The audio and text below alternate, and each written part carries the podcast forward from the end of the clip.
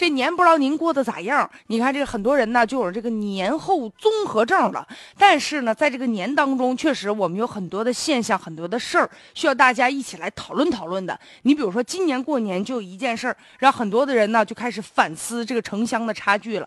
比如说，在这个网上就有传说，有一个出生于一九八八年的一个上海的一个女子啊，她呢陪着江西的男朋友回到农村过年，结果非常尴尬。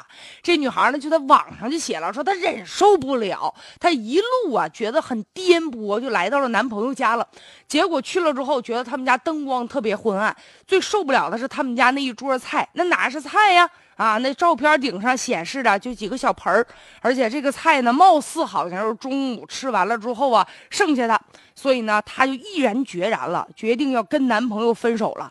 这个事儿呢，很多人就说说，哎呦，我说这女的怎么这样啊？很多人就在网上纷纷的就骂她啊，甚至还有的人呢，后世者就将这事儿就假装的就还原，他们就想象了一下哈，这女的估计肯定是这饭没咋吃啊，然后当众给这男朋友甩脸子。哎呀，他们家这年过得挺糟心呢。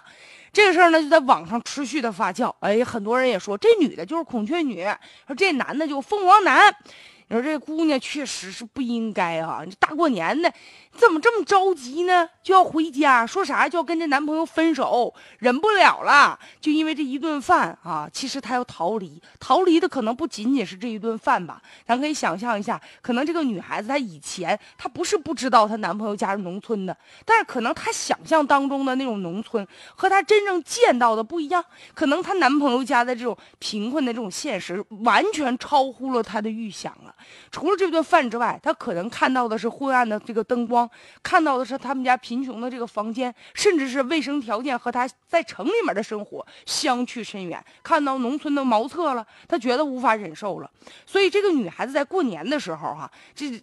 给这男朋友家一点脸色看，确实不应该，也不应该这么着急去分手，而且把这个事儿放在网上了，也容易伤害男朋友家里的人，也容易伤害了这个男朋友的自尊。但是呢，这个网友除了指责他之外，咱们也应该思考一下，其实这个女孩子她之所以这么做，背后的原因是什么？有的时候啊，这种贫穷可能是她在这个女孩的心目当中猝不及防的。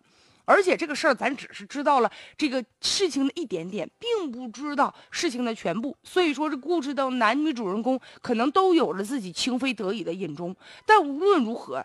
反映的确实是这个城市与乡村的这个差距呀。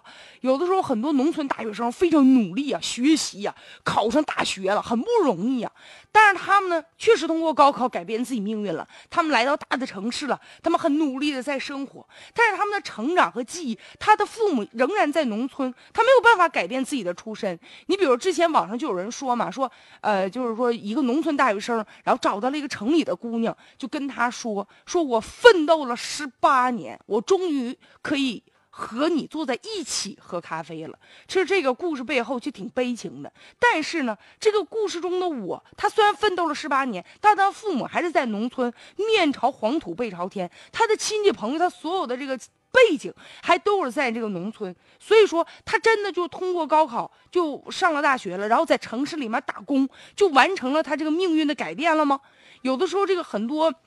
对于这样的大学生来说，他回不去这个故乡，但他也融不进城市，所以命运的改变其实也不仅仅是个体的他在外面的这种生活，要我们要让整个这个农村，比如让这个整个的农村的城市，呃，这这与城乡之间要发生一些变化，然后呢，也是希望这种城乡之间的差距吧，能够逐渐的来缩小，就是希望这种，嗯，我们在这个嗯同情啊，有的时候同情农村的贫困的同时。确实，他们有的时候也面临着很多的尴尬呀。